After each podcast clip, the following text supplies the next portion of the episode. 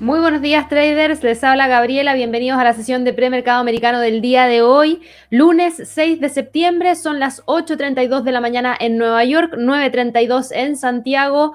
Y obviamente ya tenemos un horario un poquito distinto también en Europa, ahora mismo... Eh, son en Madrid. Eh, hasta la semana pasada eran las 2 de la tarde y hasta hoy día siguen siendo las 2 de la tarde porque no tenemos cambio en horario en Madrid. Lo único que tuvo cambio de horario fue Chile que tuvo el cambio de horario de invierno a horario de verano y por eso, para algunas personas probablemente les parezca raro que estemos teniendo el live de premercado eh, hoy día a las 9.32 en Santiago, pero insisto, el premercado es a las 8.30 de la mañana hora de Nueva York, se va a mantener siempre fijo en ese horario, así que por favor, si es que en sus países hay algún tipo de cambio de horario, chequéenlo para que de esa manera ustedes siempre puedan conectarse a las 8.30 de la mañana hora de Nueva York y así estén informados.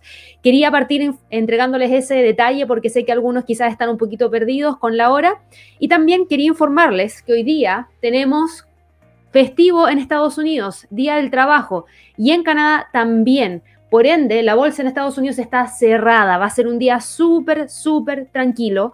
Vamos a enfocarnos principalmente en evaluar lo que estuvo pasando dentro de la bolsa en Europa, que es lo que más movimiento tuvimos durante la jornada de trading del día de hoy. No hemos tenido gran movimiento dentro de el mercado eh, específicamente americano porque está cerrado. Tuvimos movimientos dentro del mercado de materias primas, bastante interesante también. Tenemos noticias para hablar respecto a eso. Movimientos dentro del mercado Forex, claro que sí, porque el mercado Forex no descansa. Está en este caso abierto de manera regular como apertura los días domingo y va a terminar cerrando la semana de trading el día viernes. Y el mercado de las criptomonedas sigue abierto 24/7, así que vamos a hablar acerca de esos instrumentos principalmente. Nos vamos a ir de inmediato a revisar qué es lo que ha estado ocurriendo con la bolsa en Europa y hoy día las acciones a nivel mundial estaban registrando su mayor racha de ganancias en los últimos tres meses, ayudados principalmente por la posibilidad de que las tasas de interés se mantengan en niveles bastante bajos durante más tiempo en Estados Unidos y por las conversaciones también que hemos tenido y que se han dado a conocer en las últimas horas sobre un mayor estímulo en Japón y en China que es lo que ha generado movimientos, por ejemplo, importantes hacia el alza por parte del Nikkei. Fíjense cómo el Nikkei en dos jornadas de trading eliminó por completo la línea de tendencia bajista que traía desde el 16 de febrero. Y eso pasó durante la jornada de trading del día viernes que recién pasó, en donde tuvimos un movimiento hacia el alza de más de 3,27% por parte del Nikkei. Y luego continuó con el movimiento alcista de más de un 1,93% durante esta jornada. Y eso, ojo, que nos va dejando muy cerca de los niveles máximos que se alcanzaron durante febrero del 2021. Entonces, si nosotros vamos a mirar un gráfico mensual, ¿estamos frente a máximos históricos? La respuesta es sí. Estamos frente a máximos históricos donde el precio eventualmente podría llegar a cotizar incluso en torno a los niveles alcanzados en febrero del 2021. Le queda muy poquito para llegar hacia esa zona, así que presten mucha atención. Por eso yo les mencionaba que ha sido uno de los movimientos más importantes hacia el alza que hemos tenido en los últimos meses y hemos visto cómo el precio ha logrado ya subir bastante y tan solo le queda subir más de un 1,79% para llegar al máximo histórico.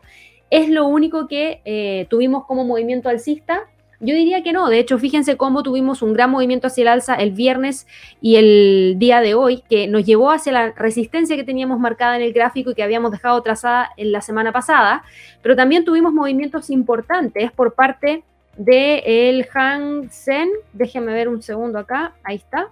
Si nosotros vamos a revisar el Hang Seng, el Hang Seng también tuvo un movimiento importante hacia el alza durante el día de hoy de más de un 1%. Ahora, a diferencia del Nikkei, ¿estamos viendo cambios de tendencia? No. Todavía no vemos cambios de tendencia, pero estamos a punto de ver la ruptura de una línea de tendencia bajista que se traía desde el 18 de febrero pasando por los máximos del 30 de abril y recién ahora podríamos empezar a ver un rompimiento en búsqueda de los 26.403 y próximo nivel en torno a los 26.657, que podrían ser los próximos niveles que el precio podría tratar de alcanzar. Así que lo vamos a dejar marcado aquí de inmediato para que de esa manera podamos revisar qué es lo que estaría ocurriendo con este instrumento ya dentro de las próximas semanas. El Nikkei, que fue lo que vimos primero, alcanzó su máximo en cinco meses. Y esto es gracias a la esperanza de que hay un nuevo primer ministro de eh, ese país y la esperanza es que aumente el gasto fiscal. Y la idea es, eh, obviamente, ver cómo esto también podría repercutir a China y por eso hablamos de estos dos índices en primera oportunidad y ahora nos vamos de inmediato porque todo este sentimiento se traslada hacia la bolsa en Europa y la bolsa en Europa hoy día está toda operando hacia el alza. Tenemos al Eurostox, tenemos al DAX, tenemos al IBEX, tenemos al FTSE, tenemos al CAC 40, todos con un gran movimiento alcista. De hecho, el Eurostox está con un movimiento hacia el alza de más de un 1,10% y hablo del Eurostox 50. Si vamos a mirar el Eurostox 600, acá también, el Eurostock 600 también tuvo un gran movimiento hacia el alza hoy día, de más de 0,67%, y llegó a máximos históricos que no se alcanzaban desde el mes de agosto. Y si nosotros vamos a revisar el Eurostock 50, también tuvimos un gran movimiento hacia el alza, pero no alcanzó un máximo histórico, sino que está todavía por debajo de los máximos que estaban en 4.252. Fue un movimiento bastante importante y estamos ahora mismo viendo al precio tratando de cerrar sobre la resistencia 1 en términos semanales que está en 4.240 puntos, a ver si es que efectivamente lo logra. Obviamente esta zona de congestión ya está completamente olvidada, este nivel de resistencia también. Solamente voy a dejar los 4.200 porque los 4.200 se toca en la parte superior y al mismo tiempo, como era una resistencia, después pasó a ser un soporte que ha tratado de respetarse las últimas jornadas, yo diría las últimas cinco jornadas de trading en torno a los 4.200. De que tenemos tendencia alcista, tenemos tendencia alcista. De hecho, si ustedes quieren ajustarla en base a los mínimos del día 3 de septiembre, está súper presente acá. Tenemos al precio buscando la ruptura ya y tratando de cerrar sobre los 4.240 Próximo nivel de resistencia lo tenemos acá arriba, en torno a la R2, y eso está en 4.285. ¿Qué es lo que hemos tenido eh, para el DAX? El DAX también está con un movimiento hacia el alza hoy día, de más de 0,82%. Yo les hablé acerca de los movimientos dentro de la bolsa en Europa y cómo el sentimiento se traslada. Pero si nosotros vamos a mirar el calendario económico, hoy día teníamos algo de datos provenientes desde Europa, órdenes de fábricas mensuales para Alemania, un dato que sorprendió y de manera positiva. ¿Por qué? Porque la cifra no cayó a un 1% en territorio negativo, sino que quedó en un 3,4%, y eso es algo mejor de lo que el mercado esperaba, por ende ayuda a que se impulse y continúe con el movimiento alcista. Además de eso, tuvimos el PMI de la construcción para Alemania, la cifra mostró una caída de 47.1 a 44.6, por eso el DAX no logró continuar con el movimiento tan fuerte hacia el alza y llegar a quebrar los 15.950 de una, sino que por el contrario ha tenido un movimiento hacia el alza un poquito más acotado que el Eurostock 50. ¿Hay novedades? ¿Hay cambios para el DAX? Yo diría que no, porque el precio sigue todavía bastante metido entre los 15.950 y los 15.700 como niveles más importantes en términos de soporte, en términos de resistencia, metido aquí dentro de estos niveles. Y hasta que no logre salir hacia el alza, no vamos a confirmar que puede tener mayor potencial en búsqueda de nuevos máximos históricos en torno a los 16.100. ¿Por qué? Porque al igual como lo vimos en el pasado, el precio podría llegar hacia los 15.950 y tratar de quedarse por debajo de esa zona. Creo que eso es lo que hay que eh, revisar y es lo que hay que evaluar para las próximas jornadas de trading. ¿Qué pasa con el IBEX?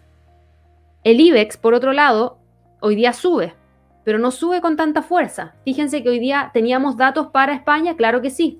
Confianza del consumidor para España y la cifra cayó levemente de 91.9 a 91.6.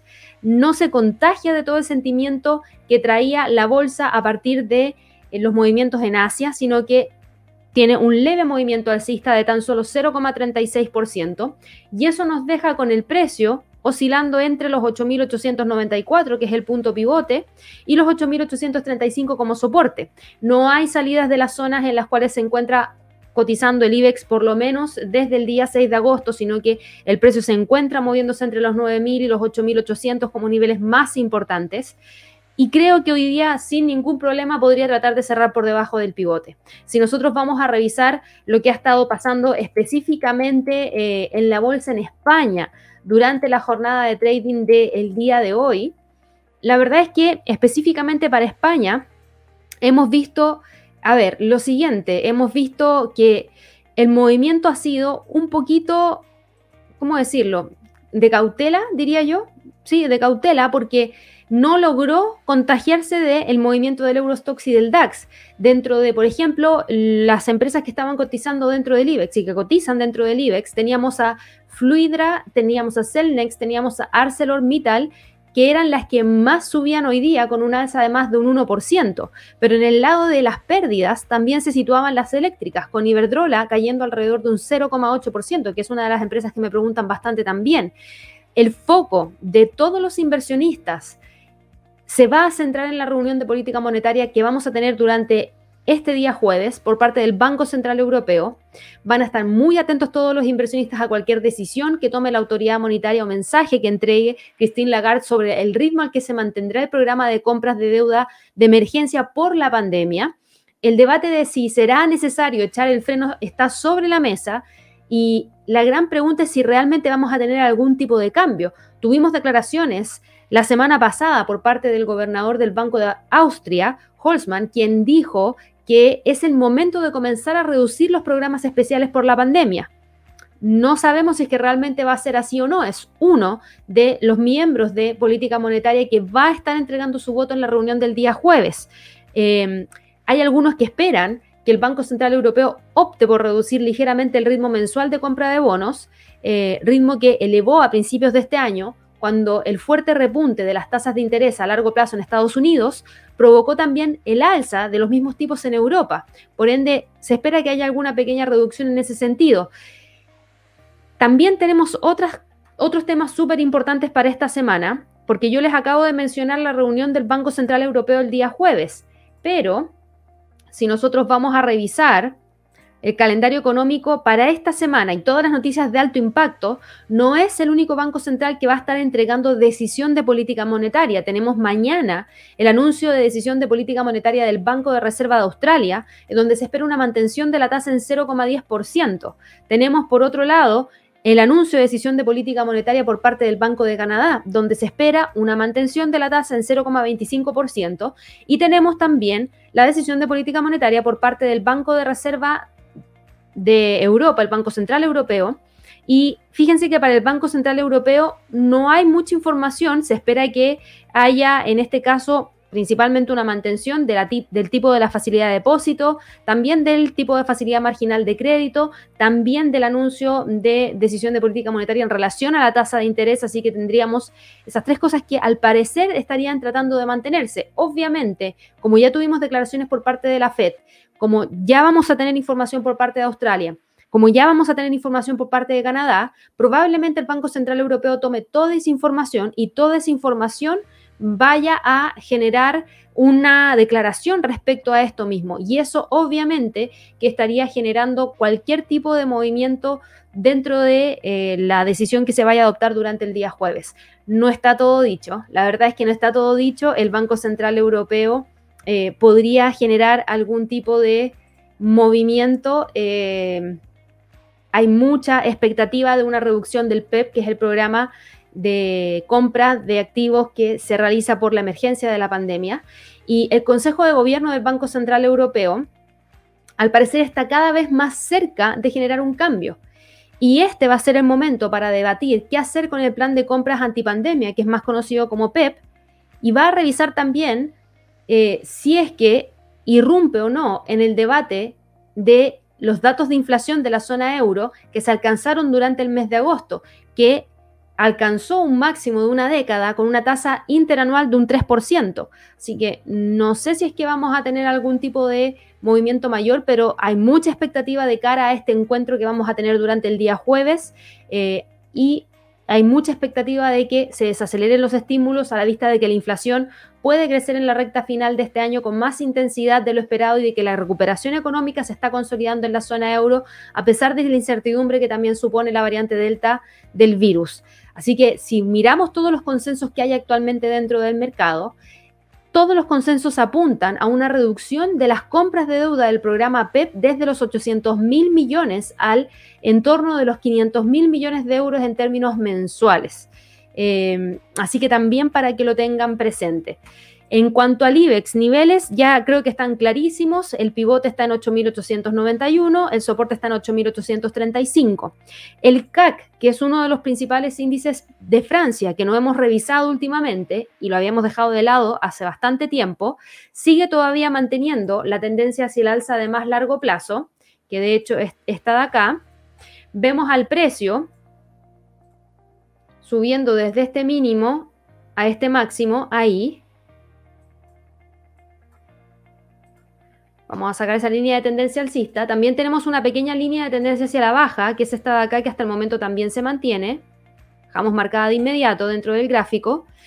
Y tenemos al precio de este instrumento moviéndose entre los 6.760, perdón, 6.750 y los 6.650 como niveles más importantes. Esos son los niveles que vamos a tener que estar monitoreando ahora mismo para así poder determinar cuáles son los próximos niveles, porque si ustedes se fijan, a diferencia del resto, si yo voy al IBEX, el IBEX está congestionado. Si yo voy al DAX, el DAX también está congestionado. Si yo voy al Eurostox, el Eurostox no está congestionado, pero tiene una clara tendencia hacia el alza. Luego, si voy a revisar el CAC, fíjense que el CAC está con un movimiento no tan claro, porque no estamos con alzas, ni tampoco estamos dentro de una zona de congestión. Pero sí creo que es importante considerar los 6.750 y de hecho no, es 6.760. Ese es el nivel superior que tienen que revisar para este instrumento y en la parte inferior vamos a dejar marcado el nivel de los 6.640 y ahí hace un poquito más de sentido. Fíjense cómo ha respetado la línea de tendencia hacia el alza, fíjense cómo ha respetado la resistencia. Hoy día sube 0,98%, pero lo ideal para este instrumento y creo que sería bastante adecuado mirarlo esta semana porque tenemos aquí al precio justamente tratando de llegar a la parte de la resistencia que si llega a quebrar y llega a situarse sobre ella, sin ningún problema podría tratar de ir a buscar los máximos que tuvimos acá durante el día 13 de agosto, que están en torno a los 6.911, y eso significaría un eventual avance de alrededor de un 2%. Así que creo que ahí se ve algo interesante. De todas maneras, le echaría más ojo al CAC, que por lo general no solemos revisarlo, pero como va con un gran movimiento alcista y está llegando justamente esa parte superior, podría gatillar cualquier tipo de entrada. ¿Qué pasa con el FTSE? El FTSE del Reino Unido. A ver, hoy día tuvimos datos de PMI del sector de la construcción para el Reino Unido y fue un mal dato, yo diría bastante malo, porque el mercado ya esperaba que la cifra cayera de 58,7 a 56,9 y finalmente lo que estamos teniendo es una caída mucho mayor, de 58,7 a 55,2, así que eso no es positivo, es un mal, mal dato. Si yo voy a un gráfico, perdón, no un gráfico, sino que el calendario, pero aplicando menos filtro, eh, no hemos tenido nada más, aparte del PMI del sector de la construcción. En cuanto a decisión de política monetaria para el Banco de Inglaterra, esta semana no tenemos, va a estar bastante limpio el Banco de Inglaterra, pero sí vamos a tener harta información relevante, sobre todo el día viernes, con cifras de crecimiento para el Reino Unido, actividad industrial, producción manufacturera, balanza comercial, y antes de eso también vamos a tener durante el día miércoles la comparecencia sobre el informe de la inflación. Así que también ahí hay que prestar mucha atención respecto a este tema. Creo que en el caso del FTSE, si bien también se acopla a las alzas que hemos visto dentro de Asia, a las alzas que hemos visto dentro de los principales índices en Europa, se mueve hacia el alza a pesar de los malos datos provenientes desde el Reino Unido, desde el sector de la construcción, que a pesar de ser un mal dato, yo diría que era completamente esperable. ¿Y por qué digo que era completamente esperable? Porque si ustedes se fijan, hemos visto ya en distintas oportunidades en estos lives de premercado americano que el país que más ha sufrido con el, el, repunte de la variante Delta fue el Reino Unido y tuvimos un gran incremento a mitad de julio y luego la cifra empezó a decaer durante el mes de agosto, pero también empezó a subir en las últimas semanas. Por ende, toda esta curva es lo que potencialmente podría haber generado esa repercusión negativa en el sector de la construcción, en donde algunas personas podrían haber tenido también eh, mayor temor de ir a trabajar, donde podríamos haber tenido también algunos cierres de obras para poder tratar de evitar el contagio.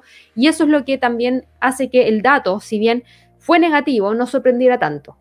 En términos de niveles, también creo que es bastante interesante monitorear el FTSE porque está llegando a la resistencia 1 semanal. Este era un nivel que teníamos marcado desde la semana pasada en 7190. Al parecer hoy día cierra por debajo de este nivel.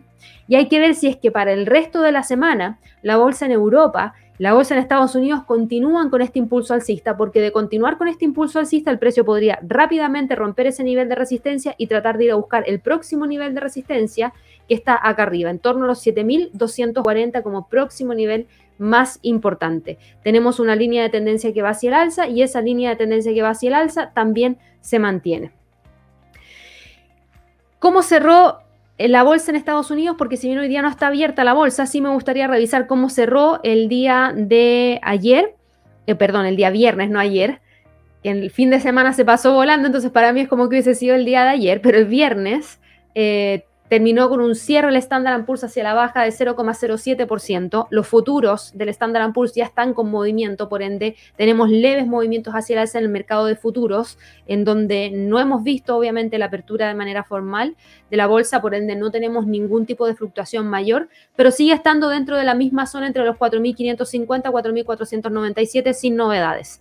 El Dow Jones también cerró durante el día viernes con un retroceso de 0,27%. Los futuros también están con un movimiento hacia el alza, pero tampoco estamos teniendo novedades porque el precio sigue moviéndose entre los 35.500 y los 35.300 y en extensión los 35.100 no hay novedades, sigue congestionando dentro de los mismos niveles que lo seguimos monitoreando.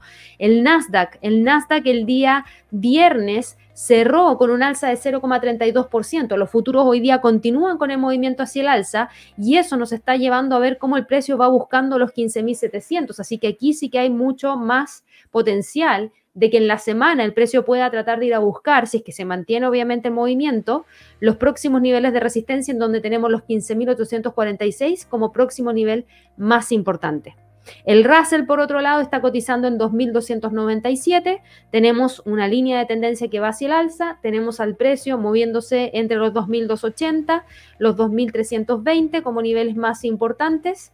Y tenemos al precio de este instrumento pegadito ahí sin novedades tampoco, así que creo que será bastante adecuado esperar y ver la apertura de mañana. Ojalá que se mantenga el movimiento alcista, ya que si se mantiene el movimiento alcista no van a tener mucho problema como para poder continuar en busca de los próximos niveles que existen en la parte superior. La verdad es que eh, todavía se sigue evaluando las consecuencias del informe sobre las nóminas no agrícolas del día viernes el non-fan payroll, que mostró un aumento del empleo mucho menor de lo esperado, pero también un repunte en los salarios. Entonces fue un dato súper mixto y el mercado todavía está asimilando esa información. Esto último fue suficiente para que los rendimientos de los bonos del Tesoro a más largo plazo subieran y se empinara la curva de rendimientos, incluso mientras los mercados especulaban sobre si la Reserva Federal podría no empezar a reducir el gasto hasta más tarde de lo que se pensaba. Fíjense ustedes, nosotros tenemos para este mes la reunión de política monetaria por parte de la Reserva Federal de Estados Unidos y nos quedan 16 días para la entrega de esa reunión de política monetaria. Y si ustedes se fijan, en este momento existe un 100% todavía de probabilidad de ver la mantención de la tasa en torno a los niveles actuales, en el rango entre 0 y 25 puntos base.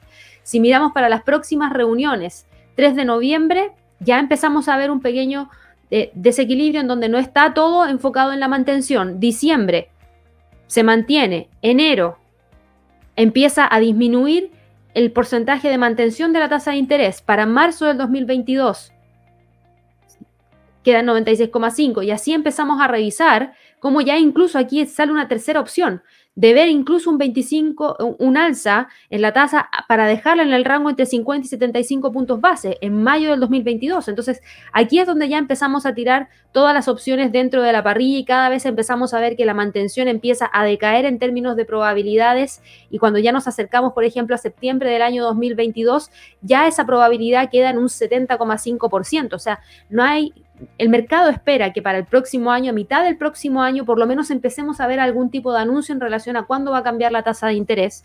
Y fíjense que para la reunión de noviembre del 2022 se espera que queden en términos de probabilidad, la mantención esté con una probabilidad de 65,4% hoy día, obviamente. Estas cifras pueden ir variando a medida que nos vamos acercando a la fecha, claro que sí, pero fíjense cómo en diciembre ya la mantención de la tasa de interés, la probabilidad baja por debajo del 50% y empieza a aumentar la probabilidad de ver un alza de 25 puntos base, la probabilidad de ver un alza de 50 puntos base, la probabilidad de ver un alza de 75 puntos base y de 100 puntos base incluso. Así que mucho ojo, porque así es como empiezan a dar cambios en cuanto a las probabilidades a medida que vamos acercándonos ya al cierre del año 2022. Todavía estamos alejados de eso, claro que sí, recién estamos en septiembre de 2021 y hay una, una probabilidad bastante importante de ver una mantención de la tasa. Creo que para fin de año lo más relevante va a venir de la mano de la Fed en relación a la publicación, no a la publicación, al anuncio de cuándo van a reducir el programa de estímulos. Cuando reduzcan el programa de estímulos probablemente vayamos a tener eh, algún anuncio en relación a los cambios en cuanto a la tasa de interés. No se puede o no es lo más conveniente, no es que no se pueda, no es lo más conveniente realizar una reducción del programa de estímulos y al mismo tiempo subir la tasa de interés. No es lo más conveniente porque la economía podría estresarse demasiado. En cambio, si hacemos un retiro gradual de los estímulos, vemos que a la economía no le pasa nada, continúa recuperándose, luego subimos la tasa de interés en 25 puntos base, pero antes la anunciamos por lo menos con tres meses de anticipación, el mercado empieza a asimilarlo, luego cuando ya llega la tasa de interés, prácticamente el mercado ya lo tenía internalizado, por ende no genera gran impacto dentro de la economía. Eso es lo que se espera que ocurra y eso es lo que vamos a tener que ver que efectivamente pase para que no veamos tanto estrés dentro de la economía. Por ende hay que seguir de ahora en adelante muy de cerca, no solamente la política monetaria por parte de la Fed, sino que hay que seguir muy de cerca la reunión de política monetaria del Banco de Reserva de Australia que tenemos mañana la reunión de política monetaria del Banco de Canadá que tenemos el día miércoles y la reunión del Banco Central Europeo que tenemos el día jueves.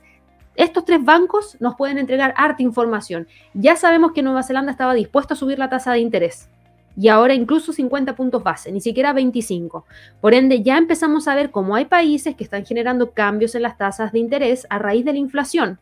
Chile, por ejemplo, hace un par de días atrás generó un cambio en la tasa de interés, sorprendiendo al mercado porque fue un cambio demasiado brusco en cuanto a la tasa de interés que no se veía en el último tiempo. Y eso es por la inflación porque la inflación está golpeando duramente a distintos mercados y eso obviamente que genera eh, mucha preocupación, ya sé que los bancos centrales estén generando bastantes cambios en términos de política monetaria a pesar de la pandemia. Y eso también puede ocurrir con la Reserva Federal en Estados Unidos, por ejemplo. Así que bueno, ya dicho eso, vámonos ahora de inmediato a revisar cómo está el mercado Forex. El dólar hoy día gana terreno y sube 0,11% en esta jornada que, insisto, es tranquilita para Estados Unidos, por ende debería ser tranquilita para el dólar. No tenemos fundamentales de alto impacto para Estados Unidos, por ende el dólar no debería haberse expuesto a tanta volatilidad, Vamos a estar evaluando muy de cerca a ver si es que efectivamente se genera algún tipo de cambio mayor, pero tenemos al precio de este instrumento moviéndose entre el pivote 11.905 y el soporte en 11.871. Esos son los niveles más importantes, todavía con una pequeña pendiente hacia la baja que trae desde el 20 de agosto, pasando por los máximos que tuvimos durante el día 27 de agosto. Así que tenemos esos niveles como niveles más importantes por parte de este instrumento. ¿Qué es lo que ha pasado con eh, otros pares de divisas? Tenemos al euro dólar con una pendiente que va hacia el alza. Tenemos al precio aquí entre el pivote y los 1.19 como niveles más importantes. Si se fijan, hoy día está con un leve retroceso a partir de las alzas que está teniendo el precio del dólar no hemos visto que el precio haya logrado generar la ruptura de manera consistente por debajo de los 1.1860 y de continuar con el movimiento hacia la baja, el precio podría ir a buscar los 1.18. En este momento, ¿estamos esperando que ocurra eso? No. Probablemente hoy día, como tenemos un calendario económico muy tranquilito, el precio se va a mantener dentro de esos niveles y de hecho en gráficos de una hora, fíjense que la volatilidad es chiquitísima para el euro dólar. Vámonos a un gráfico de, 15, de 5 minutos, porque nos va a permitir bajar un gráfico de 5 minutos y prácticamente el precio no se está moviendo. Y en 5 minutos, si ustedes quieren estar evaluando entradas de corto plazo, lo primero que tienen que monitorear es los 1.1867 y los 1.1860. Ese es el rango que el precio está respetando en este momento. Cualquier salida de ese rango nos va a gatillar la entrada hacia las zonas superiores que vimos en el gráfico diario, niveles de soporte y nivel de resistencia más importante. Pero esta zona nos sirve para el trading intradía, para trading de corto plazo, porque insisto, hoy día el calendario económico prácticamente está vacío y no tenemos fundamentales de alto impacto durante toda la jornada americana, por ende, eso quiere decir que todos estos instrumentos probablemente se comporten de manera técnica. Vámonos ahora con el gráfico de la libra dólar. Vámonos con el gráfico de la libra dólar. Denme un segundo. La libra dólar cae 0,05%. Fíjense que durante el día viernes el precio, nosotros habíamos dejado marcado unas zonas en las cuales el precio podría tratar de cerrar. 1.3887, 1.3840. Fíjense que el precio tuvo un precio, perdón, la vela tuvo un precio de cierre en 1.3845. Es decir, cerró por sobre los 1.3840. Bien, dentro de estos niveles, pero hoy día la vela está mostrando un retroceso y ese retroceso, si ustedes se fijan, es de 0,06%. Es un retroceso bastante pequeñito, pero lo suficientemente potente como para quebrarnos el nivel de soporte en 1.3840. Por ende, el próximo nivel de soporte, ya lo tenemos acá abajo, está en torno al pivote en 1.3822. Ese es el nivel de soporte que continúa y que de buscar el próximo nivel estarían los 1.38. De que tenemos tendencia alcista todavía de corto plazo, la tenemos. El precio solamente mantiene la resistencia de 100 periodos en gráficos diarios como em, sesgo bajista. Todo el resto ya está apuntando a un mayor sesgo hacia el alza. Por ende, creo que para hoy día vamos a tener que monitorear estos niveles como niveles más importantes para poder evaluar cómo podría el día de mañana continuar el movimiento la libra frente al dólar. Por otro lado, el dólar frente al yen, el dólar frente al yen se encuentra operando en torno a los 109,83, un movimiento hacia el alza de 0,13%, pero metido entre los 110,22 y los 109,40 como niveles más importantes. Si se fijan, tenemos al precio de este instrumento metido dentro de esa zona, entre los 110,22 y los 109,40. ¿Ha logrado salir de estos niveles? No, y no ha logrado salir de estos niveles desde el día 19 de agosto. Esperamos que salga hoy día, tampoco. Y de hecho, fíjense cómo el precio respeta súper bien la media móvil de 50 y la media móvil de 100. Si nos vamos a un gráfico de 5 minutos, fíjense que en este gráfico de 5 minutos, aquí tenemos otra condición, que es la que vamos a tener que monitorear. Fíjense que en este gráfico de 5 minutos, para el dólar frente al yen, tenemos una pendiente bajista. Tenemos al precio buscando el, rompimiento, perdón, del nivel de soporte en los 109,83 aquí de generar la ruptura de ese nivel, el próximo nivel de soporte lo tendríamos en 109,81. Y de romper esos 109,81, el próximo nivel de soporte estaría ahí, en 109,78. Esos serían los niveles más importantes que tenemos para este instrumento en el escenario de continuar hacia la baja. Así que también hay que prestar mucha, mucha atención a ver si es que efectivamente el precio podría tratar de ir a buscar esos próximos niveles. ¿Qué es lo que pasa con el mercado de criptomonedas. Las criptos, por otro lado, han estado operando todas con movimiento bajista, excepción de Ripple. Ripple es la única cripto que hoy día está con un movimiento marcado hacia el alza, en donde logra avanzar más de un 3%, logra situarse sobre los 1.30, llegó hacia los 1.40, que era el 61.8% de un retroceso de Fibonacci, y ahí se detuvo.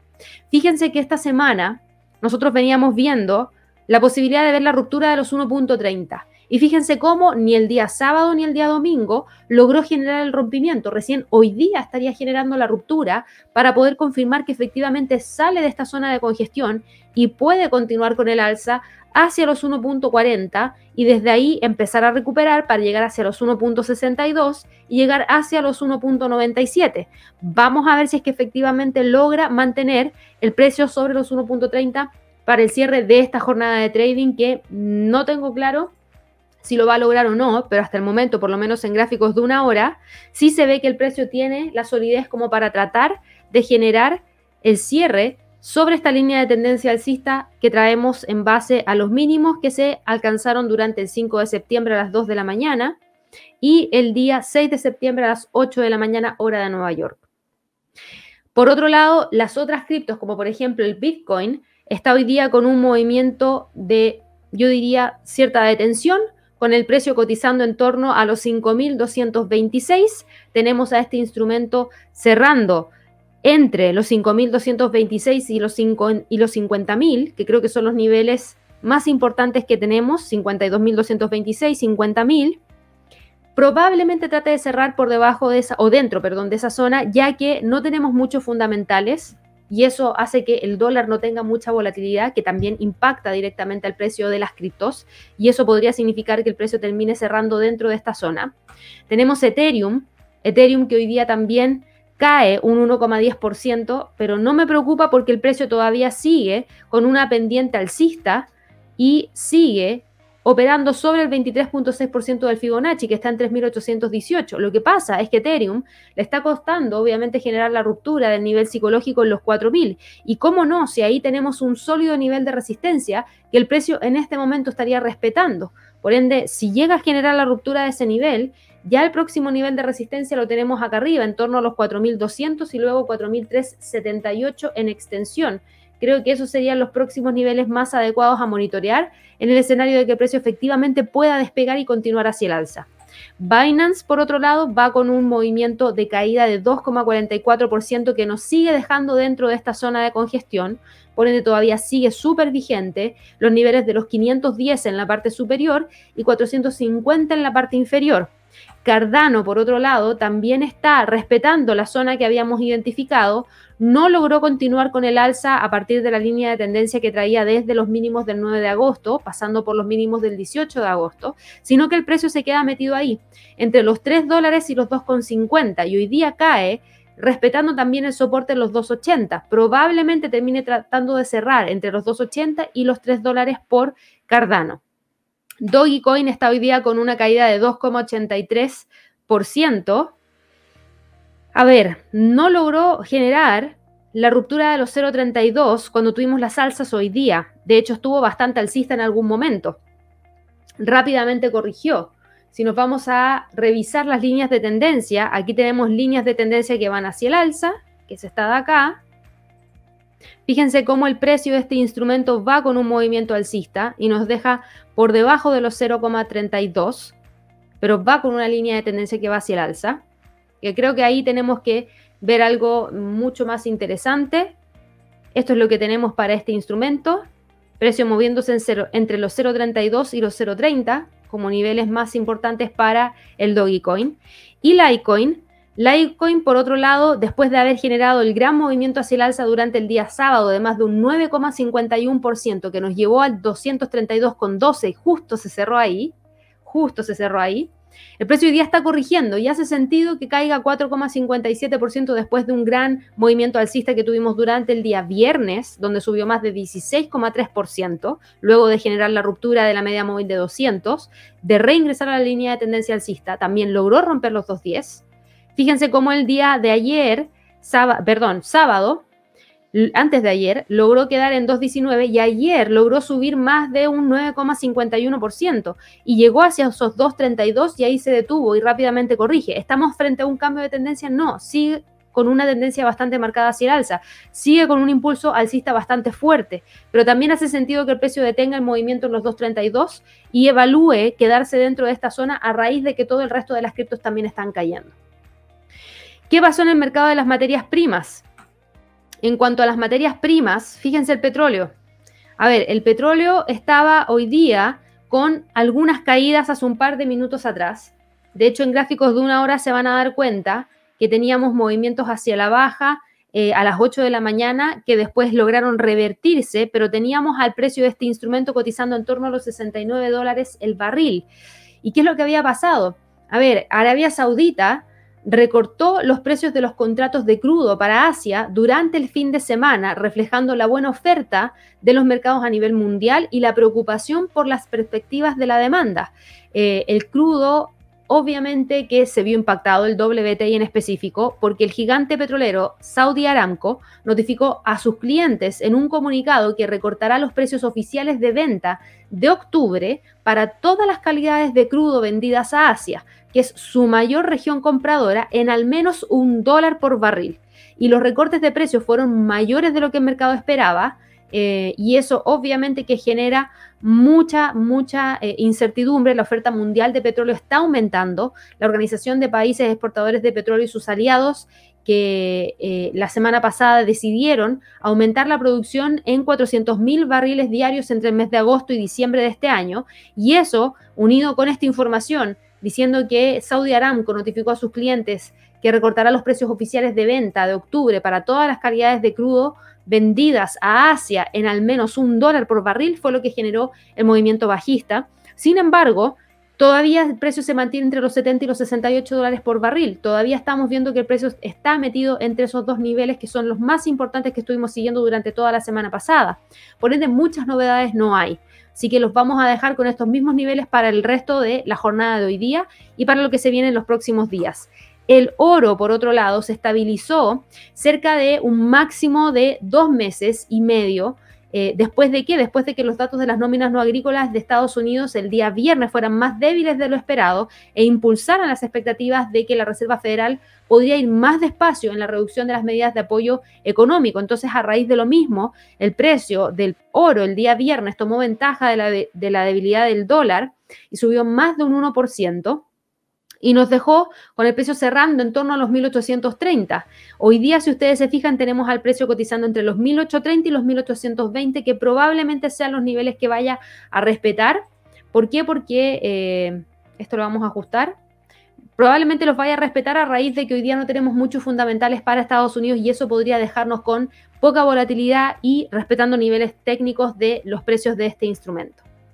Así que bueno, si ustedes se fijan, es una jornada bastante tranquila, no hay mucha información. Insisto, hoy día es festivo en Estados Unidos, día del trabajo, no están operativas las bolsas en Estados Unidos.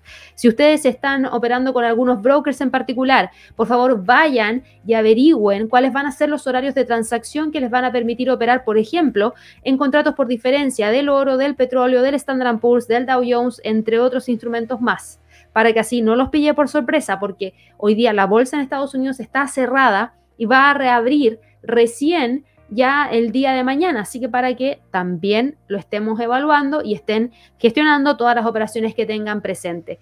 Antes de ir a la sección de preguntas, como siempre, los quiero dejar a todos invitados a que puedan revisar nuestro Trading Day que vamos a estar realizando el día 21 de septiembre a partir de la 1 de la tarde hora de Nueva York, donde vamos a entregar oportunidades de trading destacadas para octubre, enfocados en la entrega de reportes trimestrales que se van a dar en esas semanas. Y también hablando un poquito más acerca de Forex y la Reserva Federal de Estados Unidos, qué es lo que va a pasar con el dólar, qué va a pasar con el resto de las divisas.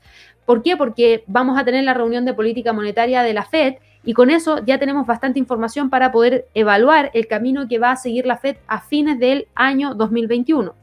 Además de eso, vamos a tener una sección específica de estrategias de trading con patrones armónicos, en donde vamos a tratar de responder la pregunta de si es posible aplicar los patrones armónicos a múltiples mercados. Les vamos a enseñar cómo funcionan los patrones armónicos como Butterfly, Gartley, BAT y cómo combinar los patrones armónicos con Fibonacci. Y vamos a terminar en un conversatorio junto a Javier hablando de las penny stocks. ¿Qué son las penny stocks? ¿Se puede hacer dinero con ellas? ¿Qué penny stocks destacan para octubre del 2021?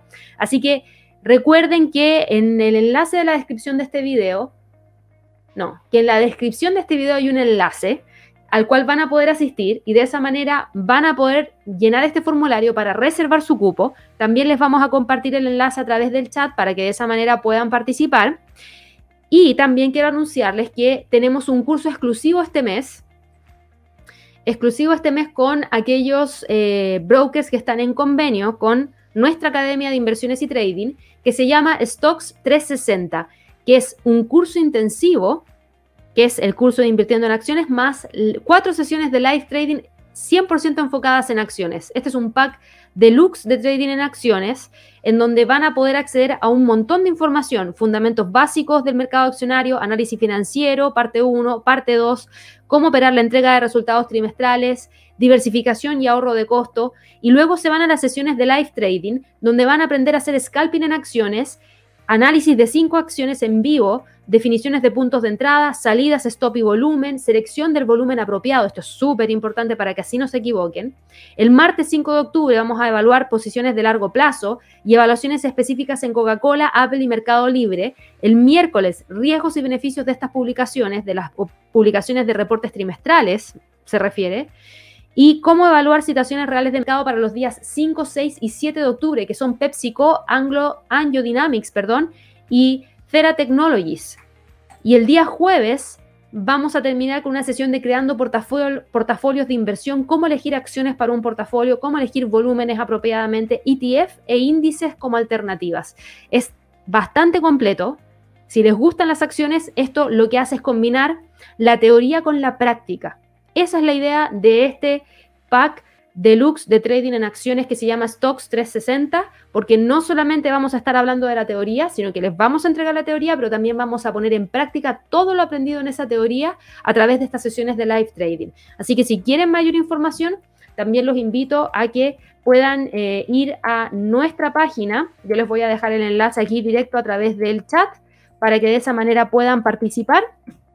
Ahí va el enlace y de esa manera puedan tener toda la información que requieran respecto a este pack, eh, perdón, a este pack deluxe de trading en acciones. Así que bueno, con eso ya vamos a terminar la revisión del día de hoy de los mercados. Es un día tranquilito, insisto, la bolsa en Estados Unidos está cerrada, no está abierta. A las 11 de la mañana hora de Nueva York tenemos la sesión de lluvia de trades junto a Javier para todos aquellos miembros del canal, así que los esperamos para que de esa manera puedan participar. Si no pueden verlo en vivo, recuerden que tienen una lista de reproducción exclusiva que dice zona de miembros que también van a poder revisar para que así estén más atentos. Recuerden, es a las 11 de la mañana hora de Nueva York. Espero que todos tengan una excelente jornada de trading y nos vemos mañana, ojalá con más acción, porque la verdad es que hoy día está bastante fome el mercado, pero... Eh, por lo mismo se va a comportar de manera técnica. Aprovechen el tecnicismo, aprovechen el mercado Forex, aprovechen las criptos, que por ahí podrían venir los movimientos. Espero que tengan un muy buen día y nos vemos ya el día de mañana nuevamente en un premercado americano. Que estén muy bien. Hasta luego.